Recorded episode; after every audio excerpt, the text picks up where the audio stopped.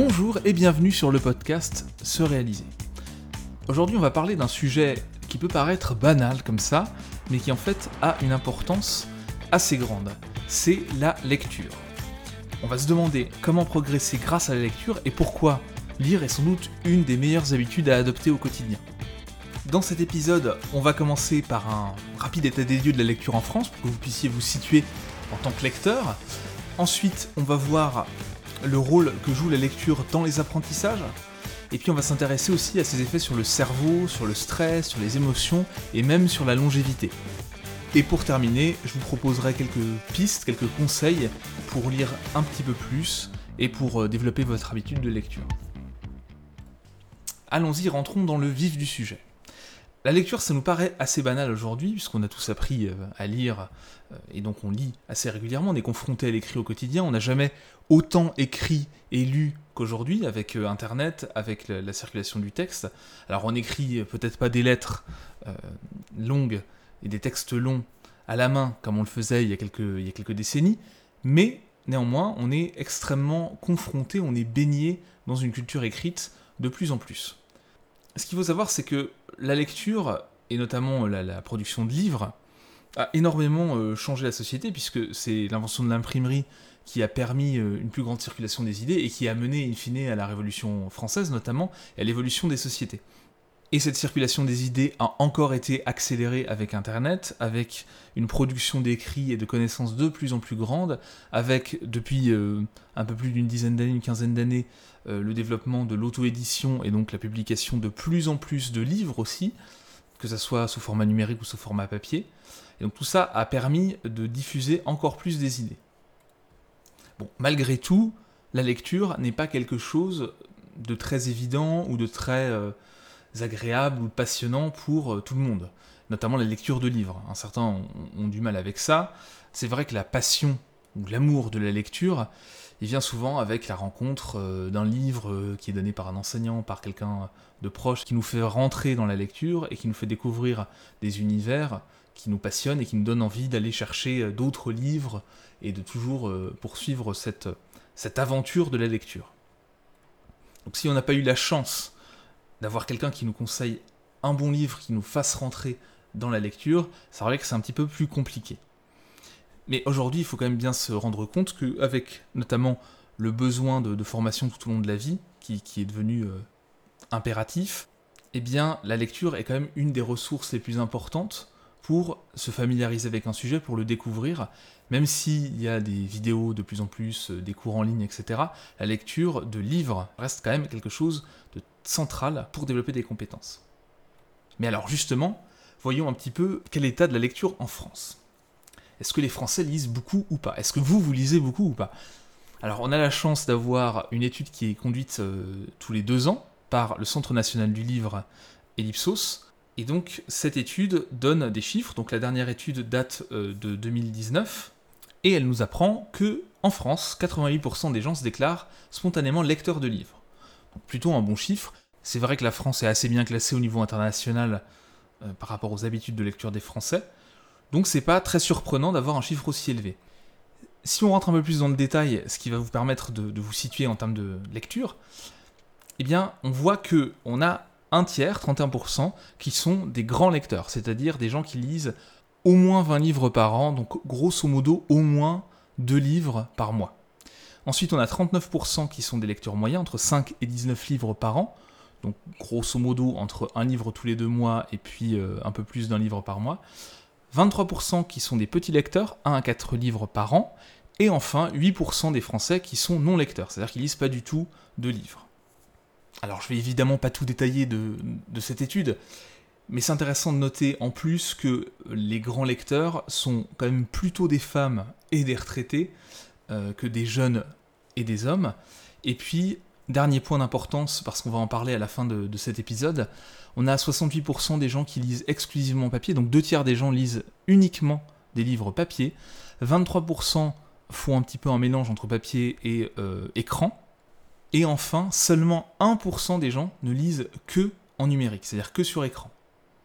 Autre fait rassurant, 96% des gens disent que c'est important de lire et que c'est important pour apprendre de nouvelles choses. Et les deux tiers des Français aimeraient pouvoir lire plus, mais ils disent qu'ils n'ont pas le temps. Et puis, une personne sur deux lit tous les jours. Donc, un bilan global sur les habitudes de lecture assez positif, assez intéressant. On va voir que euh, les gens ont raison de lire. Je ne sais pas si c'est votre cas aussi. Là, on parle de livres, hein, évidemment. Après, il y a toute la lecture qui, qui est une lecture de magazines ou de lecture d'articles sur Internet, etc. Donc la lecture va même au-delà de ça. Mais cette étude, elle s'intéresse à la lecture de livres, alors tout livre confondu, hein, BD, euh, manga aussi euh, compris, mais vraiment, globalement, on est sur des chiffres assez élevés en France. Et donc pourquoi est-ce que les gens ont raison de lire autant? Eh bien d'abord, premier point, je vous en ai parlé en introduction, la lecture a vraiment un effet important sur les apprentissages. Donc quand on lit, en fait, ça active euh, plein de processus visuels et auditifs. Évidemment, il faut bien euh, voir pour pouvoir lire les caractères. Mais quand on lit les caractères, ça active aussi des zones du cerveau liées au son, liées au traitement, au processus euh, de traitement auditif. Puisque quand on lit, en fait, c'est un petit peu de la lecture à voix haute, mais internalisée. Donc on a toujours ces processus auditifs qui sont activés. Mis à part ça, évidemment, on active aussi toutes les zones liées à la compréhension du langage, au traitement de l'information.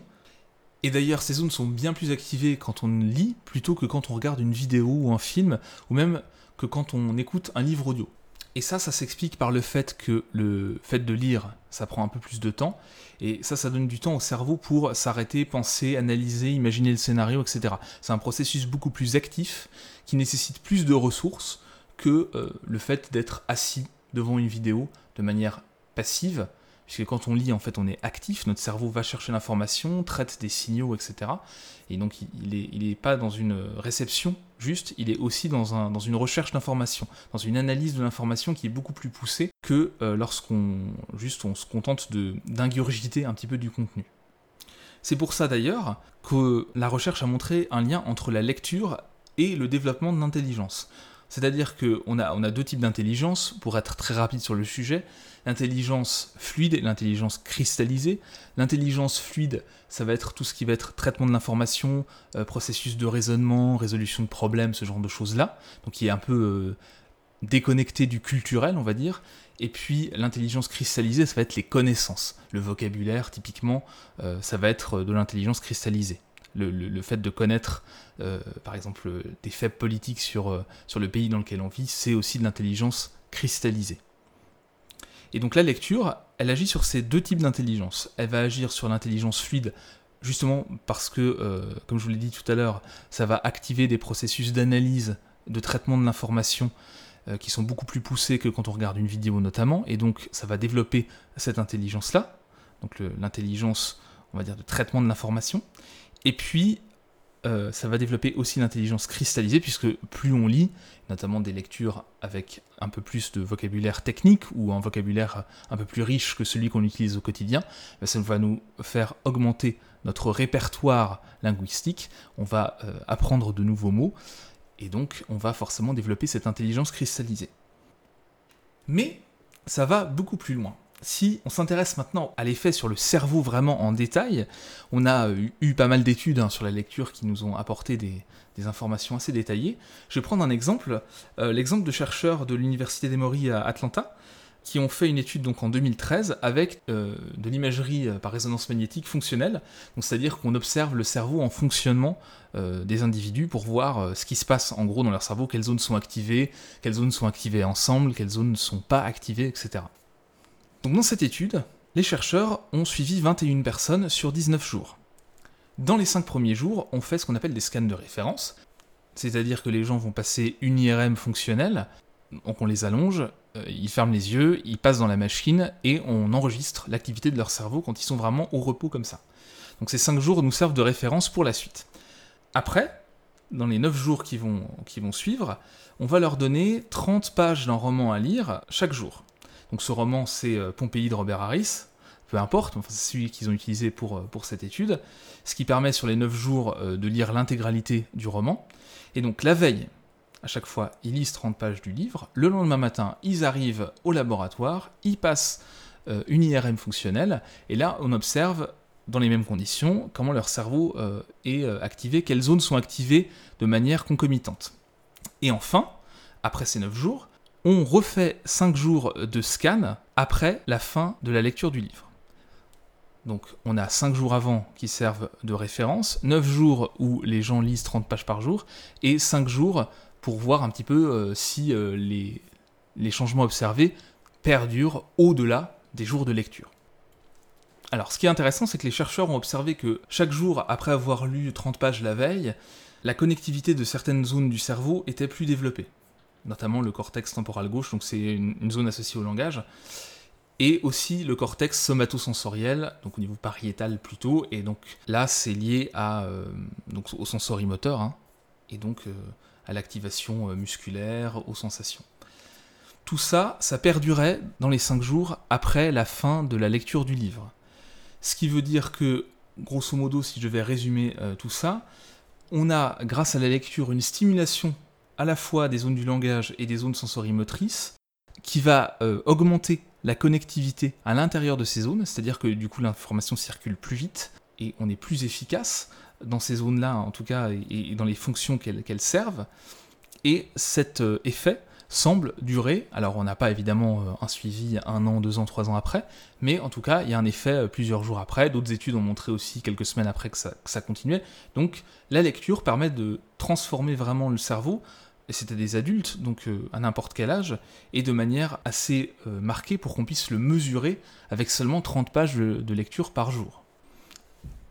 Alors autant les zones du langage, ça, ça, peut vous paraître évident puisqu'on évidemment stimule le langage quand on lit, Autant les zones sensorimotrices, ce qu'il faut comprendre, c'est que quand on lit, là du coup c'est un roman euh, d'aventure, quand on lit un roman, on se projette, on se met à la place des personnages, et donc on imagine ce qu'ils sont en train de vivre, et pour faire ça, on active notamment ce qu'on appelle les neurones miroirs qui sont dans cette zone-là, et qui permettent d'imaginer le mouvement des protagonistes. Et pour imaginer ce mouvement, eh bien en fait on le reproduit de manière extrêmement atténuée, et approximative évidemment, dans notre cerveau. C'est ça qui nous permet de nous mettre à la place de quelqu'un.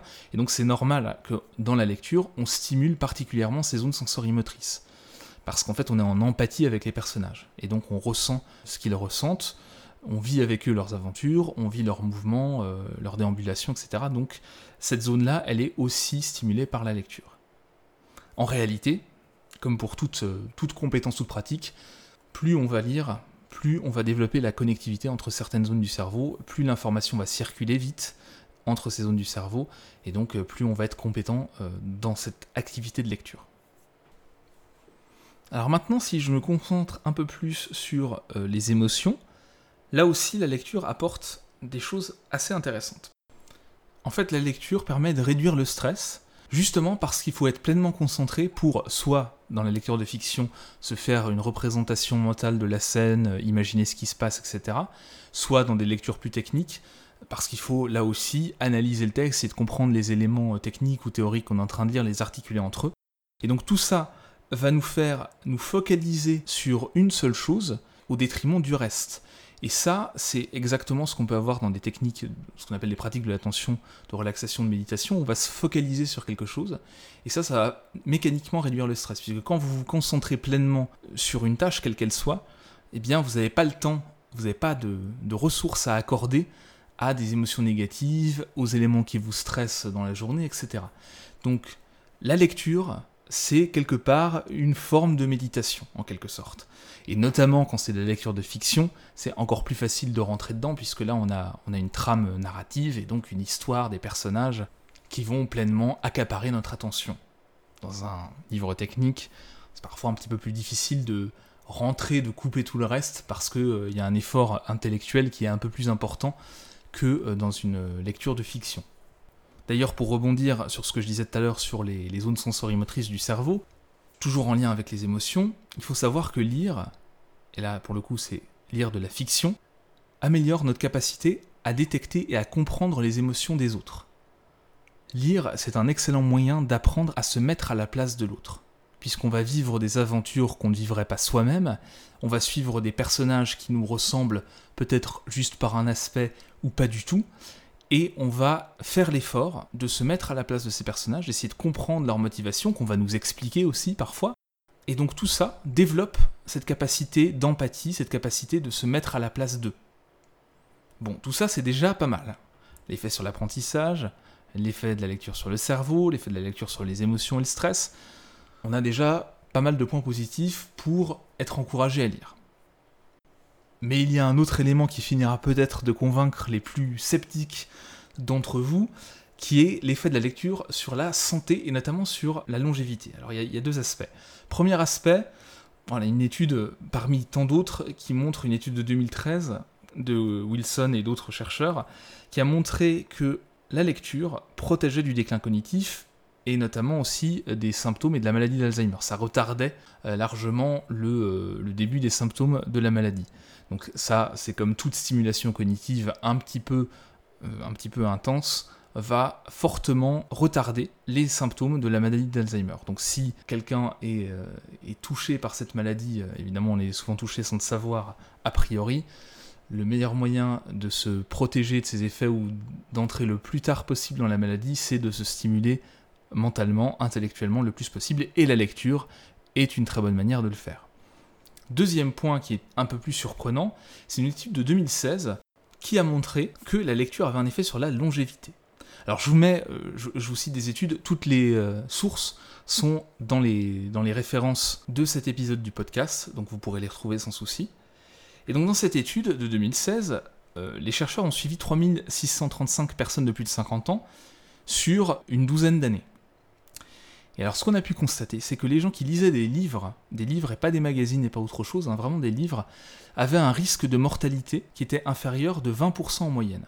C'est-à-dire on les a suivis sur 12 ans, et euh, les, gens qui étaient euh, des lecteurs finalement avaient 20% de risque de mortalité en moins. Donc c'est quand même assez impressionnant. Évidemment, c'est en comparant les lecteurs par rapport aux non-lecteurs, à ceux qui ne lisent pas du tout de livres. Autre point d'importance, peut-être que certains d'entre vous se posent la question, on a évidemment comparé des gens qui lisaient et des gens qui ne lisaient pas en contrôlant tous les autres paramètres, c'est-à-dire l'état de santé, le niveau euh, d'éducation, la situation socio-économique, le sexe, l'âge évidemment, etc. Donc toutes choses étant égales par ailleurs, le simple fait de lire des livres régulièrement va protéger, en tout cas d'une certaine part, de risque de mortalité. Alors c'est sans doute lié notamment à tout ce qui va être euh, déclin cognitif, mais ça reste très intéressant d'intégrer cette pratique, puisque en plus de tous les autres effets euh, dont euh, j'ai parlé dans ce podcast, il y a en plus un effet sur la longévité, sur la santé mentale, et donc c'est quand même très très intéressant de, de faire ça. J'espère qu'avec tous ces éléments, vous avez encore plus envie de lire qu'avant, encore plus de bonnes raisons pour ouvrir un livre. Mais la question qui vient juste après, c'est est-ce que tous les supports de lecture, est-ce que tous les modes de lecture se valent? Bon, on a, vu un petit peu que lire des livres, c'était quand même plus intéressant, quoi qu'il arrive, que de lire des magazines ou que de lire des articles. Mais lire des articles et des magazines, c'est aussi quelque chose qui est intéressant, qui est stimulant cognitivement. Voilà, donc euh, il ne s'agit pas d'opposer les deux. Les deux, pour moi, sont complémentaires. Selon la recherche, évidemment, lire des livres, ben, c'est une, activité qui est un peu plus engageante. On peut aller un peu plus dans la profondeur, qui est sur une durée un petit peu plus longue. Donc nécessairement, les effets sont démultipliés par rapport à la lecture d'un texte court. Ça va de soi. Mais en ce qui concerne les supports, est-ce que euh, lire sur un écran, c'est moins bien que lire euh, un livre papier? C'est un débat qui est souvent, euh, parmi les lecteurs, qui est souvent mis en avant ces dernières années avec le développement euh, bah, justement des, tablettes, alors même si elles sont plus trop utilisées, mais des iPads en tout cas, et des liseuses aussi. Alors là-dessus, la recherche est encore assez récente parce que c'est des pratiques qui ne sont pas encore euh, extrêmement développées, notamment la lecture sur liseuse, mais on a quelques éléments pour, pour orienter un petit peu euh, notre activité de lecteur. Premièrement, lire en ligne, est-ce que ça a des effets négatifs? Alors, les effets négatifs de la lecture en ligne sont principalement liés au fait qu'on est en ligne, justement. C'est-à-dire qu'on est souvent euh, dérangé, euh, on reçoit un mail, on a une notification, etc., que ce soit sur téléphone ou sur, euh, écran, sur écran de, de, PC portable ou de PC fixe, peu importe. Le fait d'être en ligne va avoir tous les inconvénients classiques du multitasking, du fait de faire quelque chose, donc lire et de faire autre chose en même temps ou de s'interrompre régulièrement. Donc en ça, c'est sûr que c'est beaucoup moins intéressant que de lire un livre papier. Bon, après, évidemment, si vous lisez un livre papier avec votre smartphone à côté de vous, avec des notifications toutes les 30 secondes, ça va être exactement le même problème. Donc là-dessus, euh, c'est plus une histoire de se mettre dans un environnement de lecture propice au calme et à la concentration et pas vraiment euh, lié au support que vous allez utiliser. Alors en ce qui concerne les écrans maintenant vraiment, si on se concentre sur la, modalité écran, c'est sûr que les écrans ça provoque une fatigue visuelle. Si parmi vous il y en a qui travaillent devant un PC toute la journée, eh bien c'est sûr que à force on a euh, les yeux peut-être un peu secs, on a un peu mal aux yeux, etc. Il y a des lunettes spéciales qui existent maintenant pour, pour ça, mais ça crée quand même une fatigue visuelle. Et quand on lit, on est un peu plus encore concentré sur des caractères qui sont souvent assez petits, et donc ça, ça fatigue l'œil euh, plus fortement. Et en plus, il y a le problème de la lumière bleue. Vous savez peut-être ça, mais la lumière bleue donc stimule beaucoup plus. Et euh, quand on lit en fin de journée sur un écran avec de la lumière bleue, ça va retarder la sécrétion de mélatonine et retarder l'endormissement. Autre élément, visiblement, hein, selon pareil toujours la recherche scientifique, on se rappelle mieux d'une histoire quand on la lit sur papier plutôt que quand on la lit sur écran. Alors, d'après les, premières pistes qu'on a, ça serait lié à la ce qu'on appelle la navigabilité spatiale. Quand vous lisez un livre, en fait, vous avez euh, les pages entre les doigts, vous vous situez dans un chapitre, vous vous situez aussi dans un, dans un volume. Et donc, le fait de perdre ça, quand on lit sur un écran, évidemment, on n'a pas euh, les pages entre les mains, on n'a pas ces sensations tactiles on voit pas non plus où est-ce qu'on en est dans le livre de manière automatique. Et ça, cette information-là en moins euh, stimulerait un peu moins le cerveau et serait moins propice à la mémorisation. En tout cas, entraînerait une mémorisation un peu plus faible. Donc globalement, quand on parle notamment de livres, euh, puisqu'on va pas forcément imprimer tous les articles qu'on va lire, mais quand on parle de livres, puisque là on a le choix entre le papier et le numérique, bah, clairement le papier arrive en tête est quand même beaucoup plus intéressant que la lecture sur écran. Alors avec une petite, euh, un petit bémol pour les liseuses, puisque les liseuses c'est de l'encre électronique, c'est pas des écrans euh, électroluminescents, c'est pas avec des, avec des LED. Et donc là, on a une fatigue visuelle qui est beaucoup moins grande. Et si vous désactivez le rétroéclairage de votre liseuse, puisque certaines liseuses ont un rétroéclairage, qui est de la lumière bleue aussi, et eh bien là en plus on enlève le problème de la lumière bleue, et donc on est sur quelque chose qui est beaucoup moins fatigant, qui retarde pas l'endormissement, qui est donc pas si mal que ça pour euh, lire et surtout pour transporter pas mal de bouquins quand on est en déplacement et pour pas avoir quelque chose de trop lourd euh, dans le sac. Donc après, il faut pas être euh, complètement rigide là-dessus. Ce qui est important, c'est de voir en fonction de vos usages quels sont les modes de lecture les plus adaptés, en fonction de ce que vous avez à lire, un article de blog, un article de journal, euh, une recette de cuisine, euh, un livre, un livre euh, scientifique, un livre technique, un roman, etc. Il faut se poser cette question-là, quelle est la modalité la plus pratique pour moi? Donc, je peux vous donner quelques exemples de, ma propre pratique. Clairement, pour la lecture d'articles scientifiques et d'articles un petit peu plus de vulgarisation, clairement, moi, je passe par l'écran d'ordinateur, puisque c'est le plus pratique. Dès qu'on passe sur la lecture de livres, j'ai tendance à privilégier quand même le papier pour euh, notamment les livres sur lesquels je dois prendre des notes. Puisque, alors si parmi vous certains ont des liseuses ou lisent sur application euh, mobile, on peut surligner facilement des passages, mais c'est vrai que c'est compliqué de prendre des notes quand on est euh, sur un, sur un smartphone notamment. Quand on veut lire et prendre des notes en même temps, c'est vite compliqué. Et puis taper des notes sur un, sur un clavier numérique digital, c'est un petit peu complexe. Donc là-dessus, moi je préfère utiliser un livre papier. Je le pose sur un lutrin, euh, j'ai un lutrin pliant, donc un support qui permet facilement de, bloquer le livre et d'avoir les mains libres pour prendre des notes à côté. Et ça me permet d'avoir euh, une meilleure mémorisation, d'avoir ensuite des notes assez riches et en même temps de profiter du livre papier. Par contre, j'ai une liseuse aussi et je l'utilise plus pour euh, tout ce qui va être nouvelles, romans, parce que j'ai pas besoin de mémoriser, c'est pas une analyse technique, c'est purement de la fiction et là, c'est vrai que c'est assez confortable d'avoir une liseuse, de pouvoir la, prendre avec soi. L'encre électronique, en fait, ça consomme pas beaucoup de batterie, donc euh, ça dure très longtemps. Donc là, c'est assez, pratique. Donc vraiment, ça c'est mon usage. Il faut voir en fonction de, ce que vous voulez faire, euh, de ce que vous préférez faire. Si vous lisez des livres et que vous aimez bien noter des citations, eh ben, même une liseuse ou une application sur écran peut suffire. Mais sur écran, ça va plus vous fatiguer avec le rétroéclairage et si c'est un écran qui n'est pas de l'encre électronique, que euh, si vous lisez sur papier. Donc voilà, le principal quand même, quoi qu'il arrive, c'est de lire. si vous lisez plus, peu importe la modalité, ça sera toujours mieux que de ne pas lire du tout. Alors pour terminer justement, je vous propose quelques conseils pour lire un peu plus, pour augmenter votre temps de lecture au quotidien. Qu'est-ce qu'on peut faire? Déjà, euh, première chose, comme pour toute activité, c'est essayer de trouver les minutes perdues. Quand vous avez des temps morts dans la journée, on a tous 5, 10, 15 minutes facilement qu'on peut trouver dans une journée pour lire un petit peu. Donc ça, c'est déjà une première chose. Essayez de repérer les temps morts et d'en profiter. Si vous prenez les transports en commun régulièrement, voilà, c'est un temps idéal pour lire un petit peu. Vous concentrez aussi. Vous concentrez quand vous lisez. Il faut, quand on lit en fait, on lit, on fait pas autre chose en même temps. Comme pour toute activité, encore une fois, essayez de, lire dans des environnements où vous êtes euh, libre de toute perturbation. Ça évite de relire la même page dix fois parce qu'en fait on s'est déconcentré, on, a eu des, perturbations à droite à gauche. Et donc ça vous fera gagner du temps aussi, et ça sera plus agréable. Choisir le bon support en fonction de votre usage, ça aussi c'est une chose qui est intéressante. Si vous lisez beaucoup de romans et que des fois vous vous retrouvez à court parce qu'en fait vous ne pouvez pas transporter trop 4 livres avec vous, peut-être qu'il peut, peut être intéressant d'investir dans une liseuse électronique. Autre point que je voulais souligner, c'est depuis quelques années, en fait, on voit fleurir euh, des euh, sites de fiches de lecture de livres, notamment de développement personnel, mais ou des sites avec des applications de lecture rapide, en fait, où on a des mots qui s'affichent. Vous mettez un texte, soit vous avez un, e-book que vous mettez dedans, soit vous avez un texte long à lire, un article, et en fait, l'application va vous afficher les mots les uns après les autres à un rythme assez rapide qui va vous faire lire beaucoup plus vite.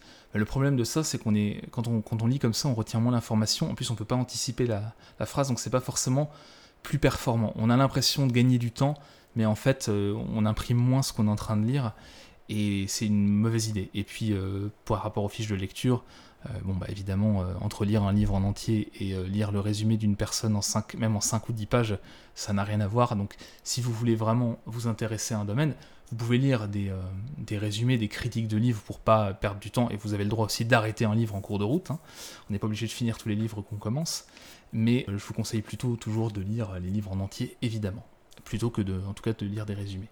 Et puis, euh, si vous voulez lire plus vite, c'est pareil, hein, pour lire plus vite, il faut lire plus. Plus vous allez lire, plus vous allez avoir de, vocabulaire, plus vous allez avoir l'habitude de, pratiquer cette activité, plus vous serez performant pour lire. Donc si vous voulez apprendre à lire vite, eh bien commencez par lire régulièrement et ça va venir, vous inquiétez pas, votre temps de lecture va grandement diminuer au fur et à mesure.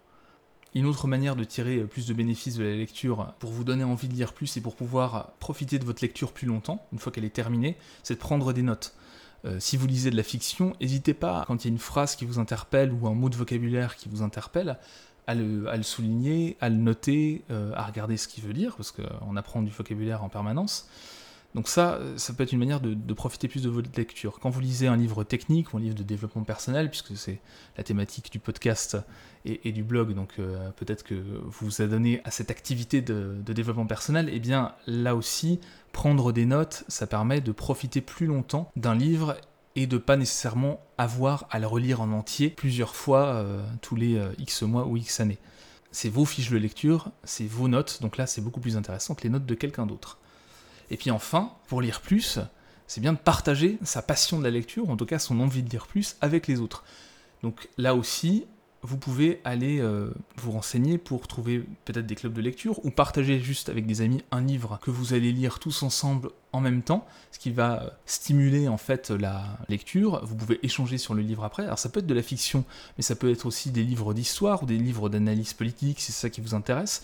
Le fait de lire à plusieurs et d'échanger des idées sur la lecture permet d'avoir aussi une compréhension plus approfondie de la lecture et au-delà de la compréhension, une appréciation et un plaisir plus grand puisqu'on va repartager euh, les choses avec des proches ou avec des, gens qui partagent en tout cas la même, euh, la même passion, les mêmes centres d'intérêt que nous. Et puis enfin, si vous voulez euh, lire plus et surtout lire des, livres qui vont vous plaire, vous pouvez essayer de chercher des listes de lecture, notamment des listes de lecture sur Internet. S'il y a une thématique qui vous intéresse par exemple, alors là c'est pas pour de la fiction, eh bien vous avez des livres qui sont conseillés, si vous avez des, gens que vous suivez régulièrement, qui ont un discours qui vous intéressent ou des proches qui sont dans, ce domaine-là, eh bien n'hésitez pas à leur demander leurs conseils de lecture pour pouvoir éviter de euh, commencer X livres que vous n'allez pas terminer parce qu'ils ne sont pas intéressants avant d'arriver aux 3, 4, 5 livres essentiels sur le sujet que vous auriez pu lire euh, immédiatement. Euh, même chose, si vous avez euh, l'habitude d'aller en librairie, euh, ben, évidemment, votre libraire va pouvoir vous conseiller sur des lectures. Si vous allez à la bibliothèque, c'est la même chose. Que vous avez un, genre particulier qui vous intéresse, vous trouverez toujours un bibliothécaire ou un lecteur sur place passionné qui vous donnera des conseils de lecture. Et donc ça c'est bien d'aller les prendre pour trouver soit des nouvelles idées, parce qu'on a un peu fait le tour d'un domaine et on ne sait plus quoi lire sur le sujet, ou on est passionné par exemple de science-fiction et on ne sait pas trop quel auteur lire. Et encore une fois, ça permet de lire les meilleurs livres dans un domaine ou dans un genre donné, grâce aux conseils avisés de lecteurs euh, plus experts que vous dans ce domaine ou dans ce genre. Donc si on veut résumer un petit peu les choses, lire est quelque chose d'important parce que ça permet justement de favoriser les apprentissages, de stimuler votre cerveau, de stimuler votre empathie, de développer votre intelligence, de développer votre vocabulaire, de protéger votre santé, protéger du déclin cognitif, de réduire même le risque de mortalité au-delà d'un certain âge. Et ça permet aussi eh ben, de, de développer des centres d'intérêt, des passions nouvelles, de découvrir des choses, d'ouvrir ses horizons. Et donc rien que pour ça, c'est quelque chose de très très intéressant. Et puis si parmi vous, il y en a qui n'aiment pas lire, ce que je dis souvent, c'est que la lecture, c'est un petit peu comme le sport. Il y a des gens qui, n'aiment pas le sport, ils disent le sport, c'est pas fait pour moi. En fait, c'est que vous n'avez pas encore trouvé le genre ou le type de livre qui va vous parler, comme euh, pour les gens qui n'aiment pas le sport, ils n'ont pas encore trouvé l'activité physique qui va leur parler, qui va leur procurer du plaisir. Parce qu'en fait, on a tous besoin d'activité physique pour s'épanouir et pour être en bonne santé. Et quelque part, on a aussi tous besoin de stimulation intellectuelle pour être en bonne santé. Et la lecture est un vecteur très important pour favoriser cette stimulation intellectuelle et les apprentissages d'une manière générale. Et voilà, c'est tout pour aujourd'hui. Je vous remercie beaucoup d'avoir écouté cet épisode du podcast Se réaliser. Si vous l'avez apprécié, n'hésitez pas à le noter sur iTunes ou sur la plateforme sur laquelle vous l'avez écouté. C'est ce qui permet au podcast de remonter dans les résultats de recherche et c'est ce qui lui donne de la visibilité. Vous pouvez aussi bien sûr commenter, partager ces épisodes sur les réseaux sociaux. Je serai très heureux d'entamer la conversation avec vous, de discuter en commentaire, d'échanger. Et enfin, sachez que le podcast est lié à un blog que vous retrouvez sur le site ce-réalisé.com et qui propose pas mal d'articles assez variés sur le développement personnel. Donc je vous remercie à nouveau d'avoir écouté cet épisode et je vous dis à très bientôt pour un nouvel épisode du podcast Se réaliser. Salut